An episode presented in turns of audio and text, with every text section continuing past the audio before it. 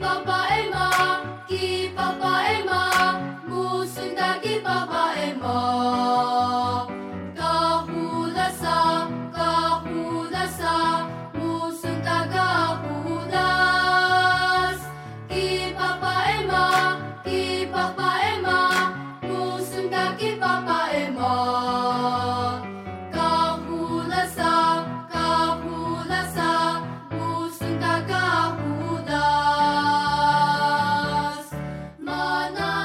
大家好，欢迎来到爱听听。你现在收听的节目是《流量左有意思》，我是最有意思的流量左。节目每一集我都会邀请身边的好朋友跟我们聊聊影视、译文、戏剧各种你们感兴趣的事情，每周都会更新，所以请大家务必记得订阅我们的节目。今天有听到歌了哈，我们要聊的是一部电影，我相信很多听众朋友应该有去看过这电影，因为它目前票房非常非常的好，叫做《听见歌在唱》。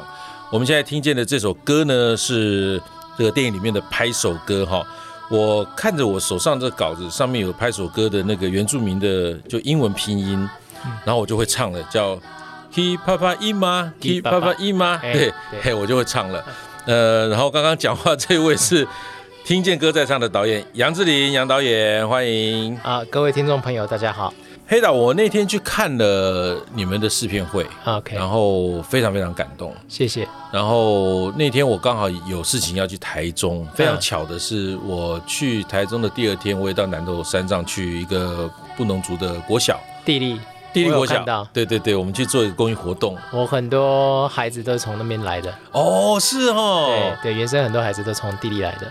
那我就在现场就听到他们又唱电影里面的歌，嗯。就超感动，你知道那种感受是非常立体的。就是你前一天看的电影，然后隔一天你就去听到他们唱了。嗯，然后在那天试片会完，因为我匆匆忙忙的离开，我就没有留到你们进场做映后的说明嘛。哈。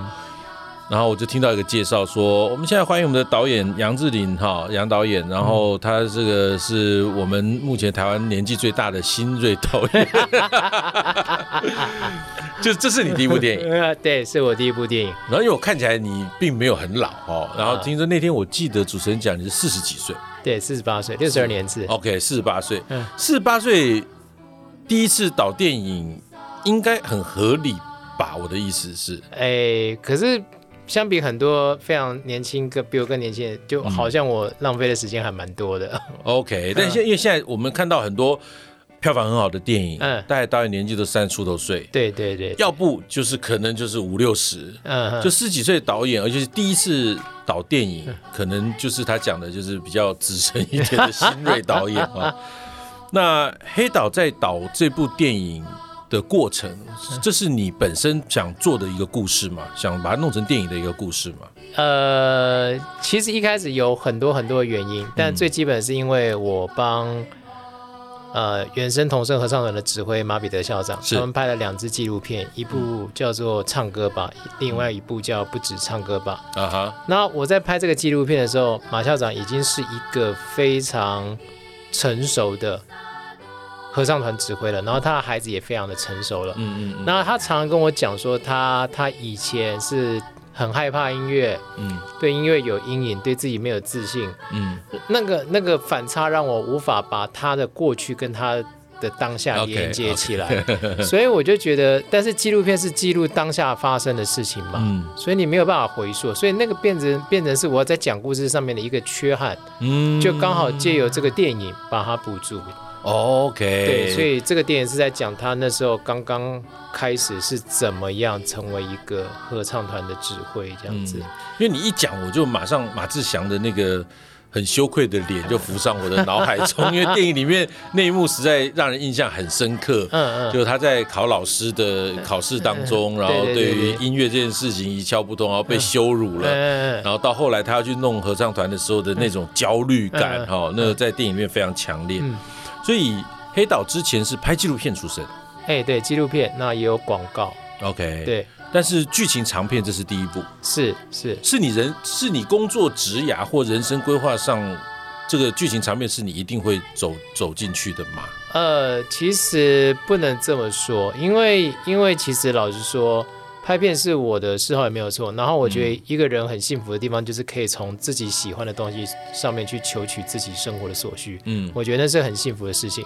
那电影当然是一个做影像的人的终极梦想，但你能不能拿达到那个地方，我不知道。就很像很多去国外打小联盟的球员，每一个都梦想上大联盟。是啊，是啊。但是你不一定能够上得了大联盟。嗯。那好像就是因为很多的机运跟很多人的帮忙，你才能走到那一块。所以你原先没有计划走这一步。像像我的我的同学王维明导演。他也是一直拍广告，拍非常久的广告，然后尤其在大陆里面拍非常非常多广告。嗯嗯。可是因为他早期我们在学生时代都跟杨德昌导演在拍电影，我是演员，然后他去当副导或当旁边的工作人员。嗯。他心里面就有一个想法，就是他一定要拍剧情长片。嗯。所以就。后来几年前就拍了《寒蝉效应》，然后到去年还前年吧，拍了《大约在冬季》，嗯嗯，所以这是他的规划上。所以当时你的规划上有剧情长片这件事吗？呃呃，其实没有，是没有的。对，我就是你说有没有努力去做，我试着努力去做，但与成与不成，有时候真的。在这么大规模的制作上面，真的不是你个人可以控制的。嗯、懂了，懂了，懂了。嗯、所以在拍这一个，我看到资料上写的，你筹备了十年。这十年概念应该是你拍纪录片的过程就开始在想了。对对，那时候一开始就有要把它写成剧本。嗯，但这十年的中间，当然有很多的事情。第一个是，呃，拍纪录片你在山上跑，你。嗯会累积很多很多的素材，嗯，它很像在你头脑里面有很多很多的建材，但是你无法找出一个怎么样把它盖出一个漂亮房子的方法，啊哈，所以那个建材就一直累积，一直累积，嗯嗯。那第二件事情就是，其实校长对于拍电影这件事情，他并没有，并没有，呃，他他他常觉得他只是做他应该做的事，嗯，然后他在做他可以做的事情，嗯，所以他其实。不知道为什么要拍成电影，对对对，不懂得为什么你要把我拍成电影，对对对。可是中间一定有，就是在你拍纪录片过程，一定有你感动的东西，或你觉得他需要被用电影记录下来的一些心情也好，或嗯故事也好。那到底什么东西打动你？呃呃，其实。其实老实说，这个故事是很长的故事，但是我拍纪录片一切都是不得已。我帮马校长拍纪录片没有在我的计划中，它就是个意外。嗯，第一支片是意外，第二支片也可以说是意外。嗯，然后只是在这意外之中累积了一些人对我的的信心。嗯，希望我要把它改成电影，但是这一改的过程就大概将近十年。哦，那一直到后面最后的。时候就在跟马校长聊这件事情的时候，他说，他问我说：“哎、欸，黑人真的要拿出来拍电影吗？”嗯、我就跟他讲，就是说你的故事已经报章杂志啊、电视报道这么多了，嗯，其实随便一个人都可以拿去改成电影，对。对，但是他会不会讲到你的核心价值？不一定，对，这真的不一定。但是我跟你是十几年的好朋友了，我一定会保护你的故事，嗯、我一定会讲是你想要讲的东西，嗯。所以那时候他才点头。那我们才真正开始把这个片子进入前期的筹备。OK，对，好，那我们回到这个电影哦，这电影的故事当然就是建立在马彼得校长的、嗯、他的故事上，嗯，然后虚构的一个电影故事是。那故事讲的就是有一个呃山上的原住民的小学，哎，有一个教排球的老师是，然后这个小学一直用排球这个项目拿到很多的补助，哎。然后来了一个新的老师哦，先讲这个教排球的老师是马志祥饰演的，嗯，嗯然后也就是马彼得校长的化身啦。对对对。那来了一个新的代课老师是 Ella，哈、嗯，陈陈嘉桦她所扮演的啊，一个成都市来的女、嗯、女老师，嗯。然后突然学校发生一个是要废校的事情，是，然后他们就商量要找出一个属于学校特色的东西，嗯、因为排球又打不出名次来，那、嗯、也没办法代表哦，嗯、那就想突然想到这种合唱团，嗯，然后这个。呃，教排球的老师呢，看着学校就快废了，他就后硬着头皮就举手说：“我可以教合唱团，我可以指挥。”对。然后这个呃，Ella 演的这个代课老师呢，他可以弹钢琴。嗯。就这么开始了这一段原住民国小里头的合唱团的这么一个故事，是就这样展开了。嗯。那在拍摄的过程，因为都在山区，是呃，我想赛德克巴来之后，很多人大家就很清楚，在山上拍戏很困难，对，风风险很大，这样子。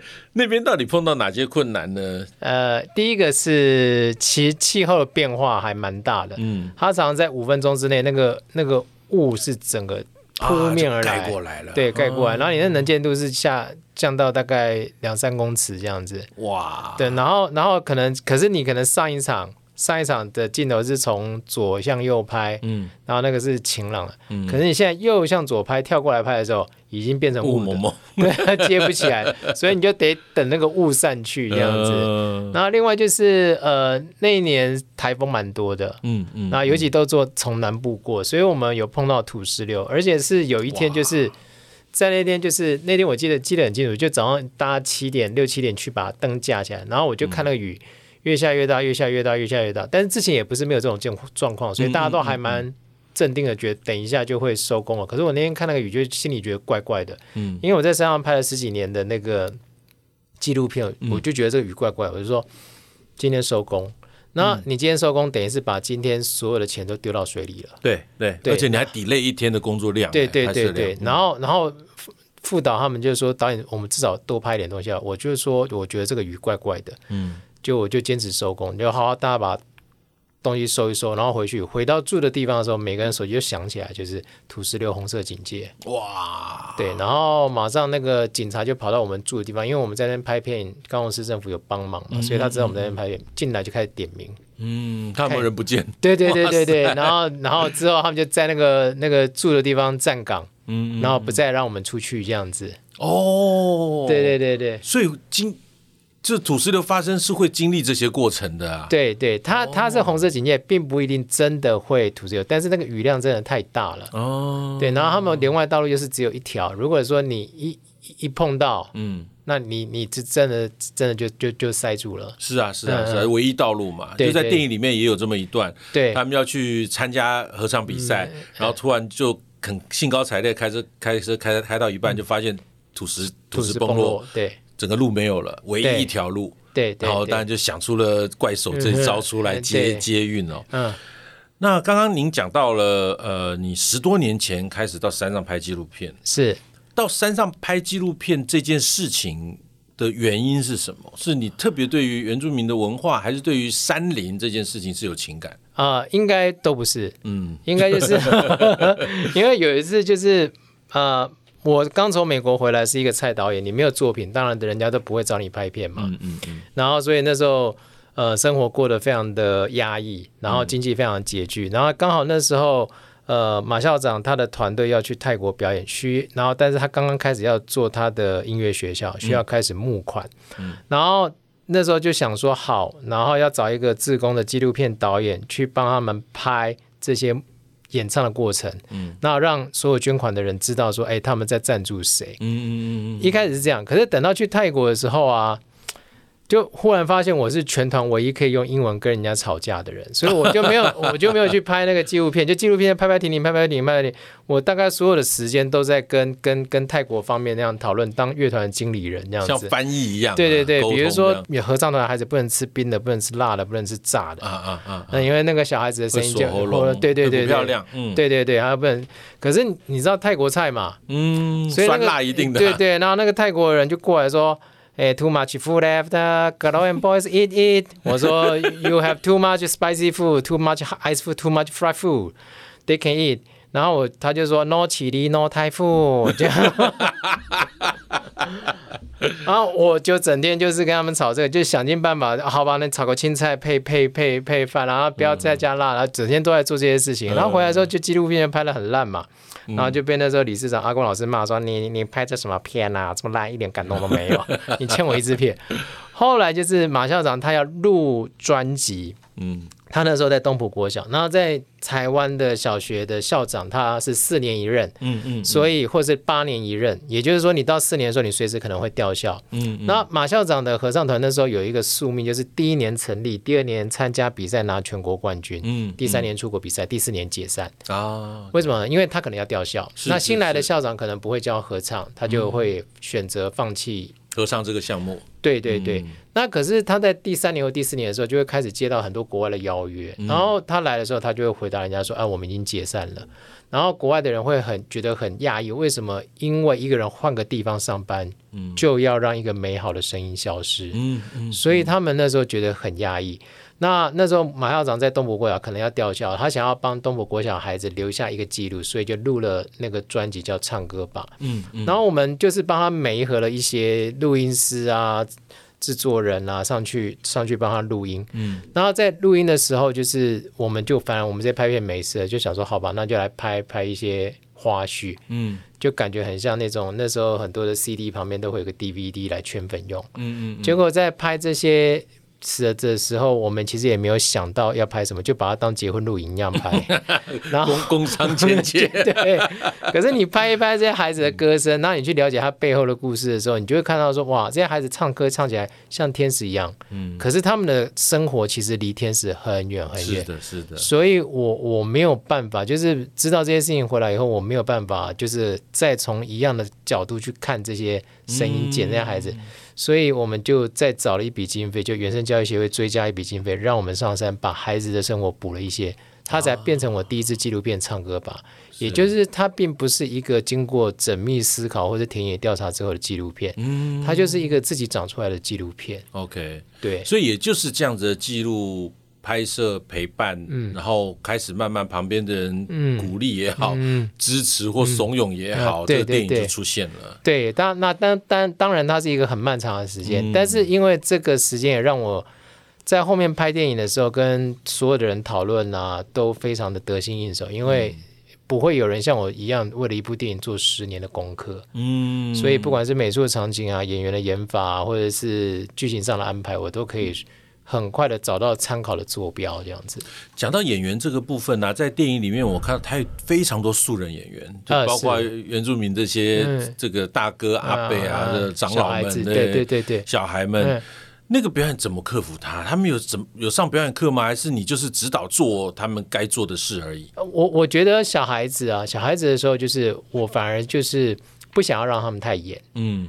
因为我有二十三个小孩子，嗯、如果二十三个小孩子，我当然不可能期待他们都是天才童星嘛。是，但是如果有二十三个小孩子里面有一个天才童星的话，反而会很突兀。嗯嗯嗯。所以我把这些小孩子来的时候，安排了一个营队，嗯、只是让他们熟悉演戏是什么，旁边会有谁，很多人，然后教会唱那四首歌，嗯、就是电影里面的四首歌。然后让他们知道这是怎么一回事。嗯、然后在现场的时候，就是在剧本写的时候，就尽量就是他的一场戏里面，我就一句或两句台词，不要让他因为背台词变成他的负担。对对对对，这很可怕。如果背台词。如果需要背台词的话，对他们俩压力真的太大了。对对对，然后就尽量让他们本色演出。然后男女主角在现场的时候，就是马志祥跟陈嘉桦，就 Ella，他们在现场的时候都不是马志祥跟 Ella，嗯，他们就是方雅哥跟黄韵芬。OK，他们没有上戏下戏之分，回到宿舍他们一样是管这些小孩子这样子。哦，对，等于生活在一起了。对，然后那个小孩子就会听话，而且你会发现，你当你很诚实的跟小孩子讲很多事情，那你也不糊弄他，你也不哄他。你也不骗他，你会发现小孩子觉得自己被当成被尊重的时候，他给你的回馈是很好的。嗯，所以我们的带小孩子片的片段都是做这样做出来，所以他们就是你会觉得对他们就是小孩子，可是他们演的就很真实。嗯，那没有没有很高亢或者是很怎样的做法，对对，非常素，对对，非常素。但是你就知道那个素就是他们真实的样子。嗯。看这个电影的过程中，呃，就是被这个东西感动了。嗯，就是你在看一个有点类似被经营过的纪录片的概念，嗯、然后这些人没有太多的雕琢跟被要求，所以有些就我们表演懂表演的人来看觉得卡，可是那个卡就有有一种好。好可爱的感觉，嗯嗯嗯嗯。然后当一个电影或角色让你觉得有可爱的感觉的时候，它所有会触动你的东西会加倍的放大，嗯。所以那电影真的看到又笑又掉眼泪。嗯，我想每一个进到电影院或者他现在票房那么好的很大的原因是，呃，近期嗯这样的片子真的太少了，然后能够让我们看完电影之后身心灵都觉得很满足。嗯嗯，这种电影真的太少了。谢谢。然后这是。目前这样的票房的状况，你照理说你应该没预期到，对吧？呃，还是你根本没想过这个事情？我我那时候拍完片子的时候，把所有片子做完的时候，我忽然就觉得啊，剩下的都都不是我决定的了。嗯，因为你就就是直接面对观众，然后你要怎么跟观众沟通，观众会给你怎么样回馈，其实我无法去想。嗯、那当然是你说以一个现实的状况来讲，我当然希望票房越好越棒。是，但是我其实现在在在自己脸书上面的时候啊。嗯或者是自己跑去，他们说我在海巡，在在网络上海巡，我就觉得很多人那个回馈让我觉得说啊，我好像做对了某一些事情，让大家有共鸣，然后每一个人会去抓出他生命中可能比较低潮那一块，或者他很有共鸣那一块，贴在那边。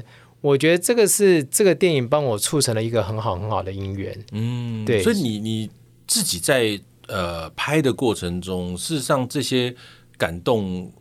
所谓观众感受到的感动，是已经内化在你自己的过程中了。就是你不会特别去，因为我自己看电影，我没有觉得你特别去营造一个什么哦感动的东西。就是我我一想，OK，我们用最简单讲，就是你不太洒狗血了。哦，对 对，很多电影会洒狗血嘛，就特别让观众哭死了，然后就在那边弄个什么音乐啊、什么镜头啊、表演啊。可是在这电影就好像就这样轻轻松松，尤其几句话让我特别特别感动。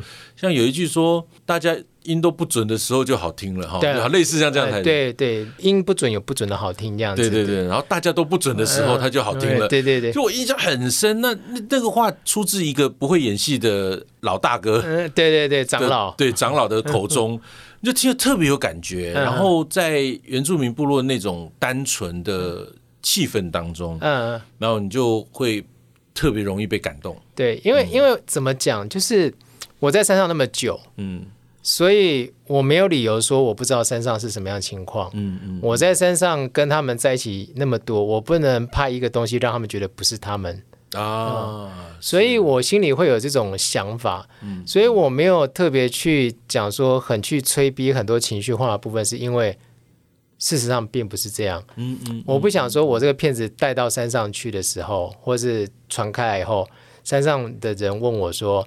哎，你那个拍的不像是我们呢。嗯，对，这个这个是我无法去去去，我我觉得我会心虚。是是是，所以这就是为什么我把我的世界首映选在马校长他的家乡的部落。嗯、然后你在那边听到他们最真实的反应，就那一场首映完以后，嗯、我觉得我整个心情都放下了。我对于票房啊的焦虑也就释放开来了，嗯、因为。我觉得我没有拍一个我走进部落会心虚的作品，嗯，我觉得这个是最重要的，算是这件事情我对你们交代的过去了。对对对，那很重要。所以有时候像有一些人他们在问我说为什么会拍这片，都说希望是哎我因为很感动或怎样怎样，可是不是哎，其实就是一步一步，好像一开始都是不得已，然后后面变成一个好朋友，然后就帮忙，然后很多很多的事情在一起，然后他们说为什么讲的好像不是他们想中心中想的标准答案。我说，因为我不知道现在马校长他们现在有没有听到这个。嗯、要是我他们听到我这样讲，下次上山他们一定会笑我。OK，然后呃，在里面有用到五月天的音乐啊，是，所以这五月天这这个合作怎么来的？还是你们是因为选了这个歌才去跟他们谈？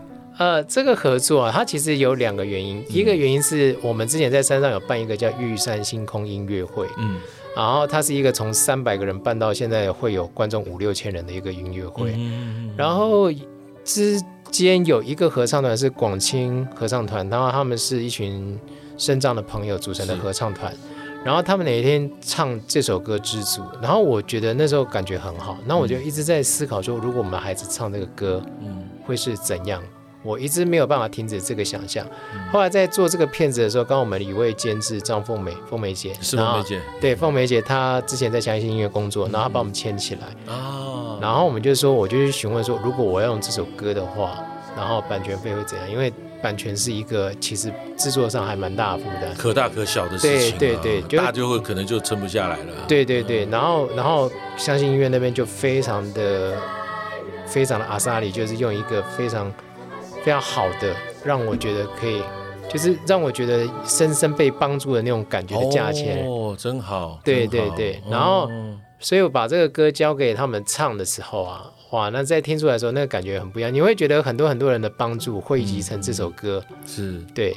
然后，但是在录这首歌的时候，我就叫校长来录嘛，因为他是第一次比赛的歌，对不对？嗯。嗯然后在在在录那首歌的时候，录完的时候，我们把这个歌就配上去以后，带到电影公司再看试片嘛。然后华纳的人一听以后就拍桌子说：“这个怎么第一次会输掉呢？唱 成这个样子。” 所以我又回去混音，因为我们孩子演戏的孩子是七天练学四首歌，他们声音比较淳朴直接。然后马校长的孩子已经练了三四年，所以那个是有有落差的，对，所以我们就混音混在一起这样子。嗯，但是他帮我做到一个，他们越唱越好，越唱越好，越唱越好。嗯，然后唱到最后面的时候，那个古鲁玛哈的声音就非常非常的漂亮。嗯，但是后来就是我们在片尾的时候会有放《知足》这首歌，就是马校长他们在录音的时候的完整版嘛。嗯，然后非常漂亮。然后监制说那是很完美的《知足》，是没有听到太可惜，把它放在片尾。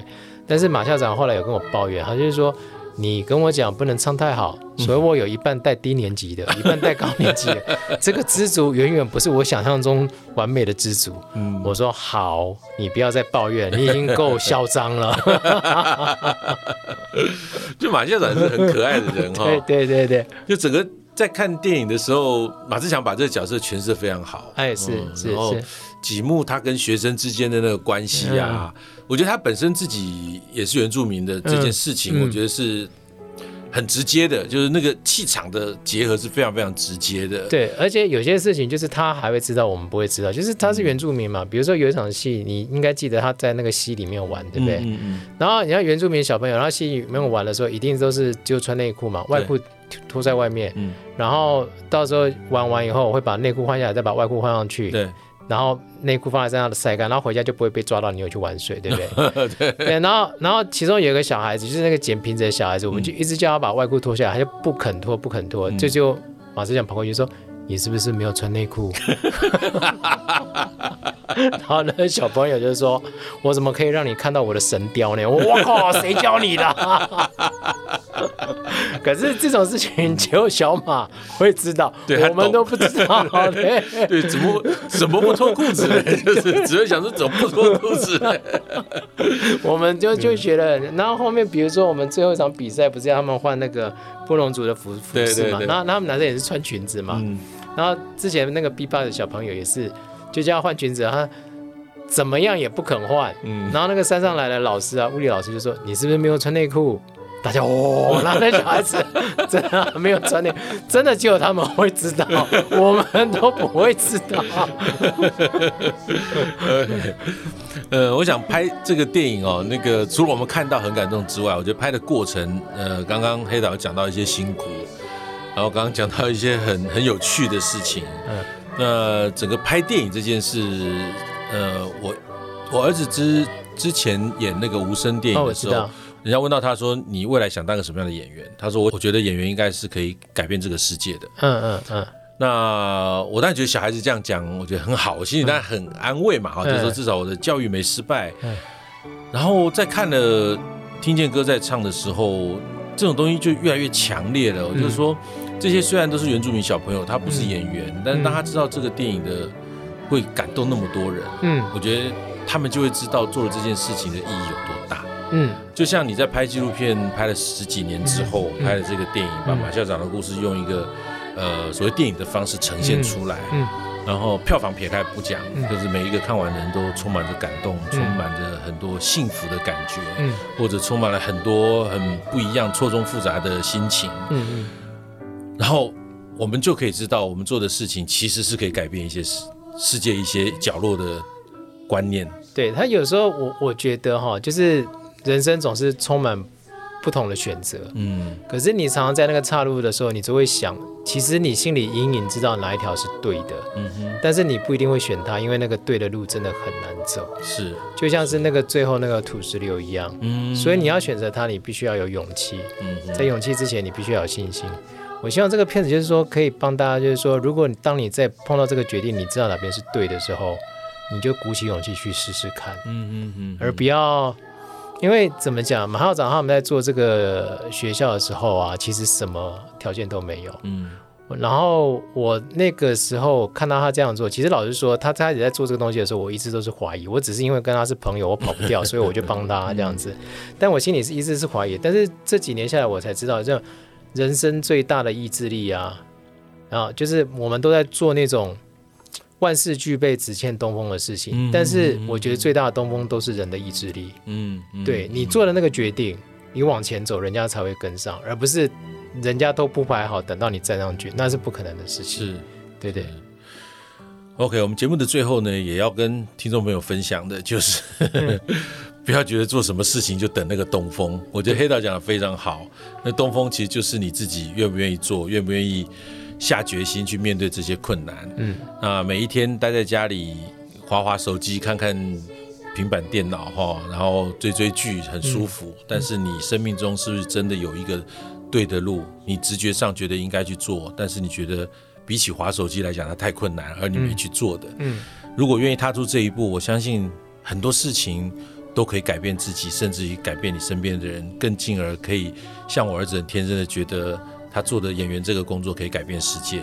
就像我们在从事戏剧工作，我们也很努力的企图用我们的工作方式跟作品来改变这个世界。可是斗哥，我不同意你说你儿子天真。我觉得如果他要相信的话，他的演员真的可以改变这个世界。我衷心的相信他相信这一点了。嗯嗯。那因为小孩讲这话，我我在形容是他很天真的心情。嗯。但是我真的相信他会去往这方向走。真的，真的。然后也希望所有的听众朋友，每一个人开始去感受到你觉得对的路，即便他再困难，只要你愿意踏那一步，就会有改变的机会发生了。OK，谢谢黑导，谢谢谢谢斗哥。好，那也希望大家有机会啊，呃，去看《听见歌在唱》，真的非常推荐的电影，我超级超级喜欢。我自己在朋友圈、脸书上面我都已经发文了，就就不是场面话、客套话，我老早就发文了。好，所以《听见歌在唱》推荐给大家，也欢迎大家分享我们的节目，更欢迎订阅流量组有意思，有新的节目上线就会收到通知。我们下次见。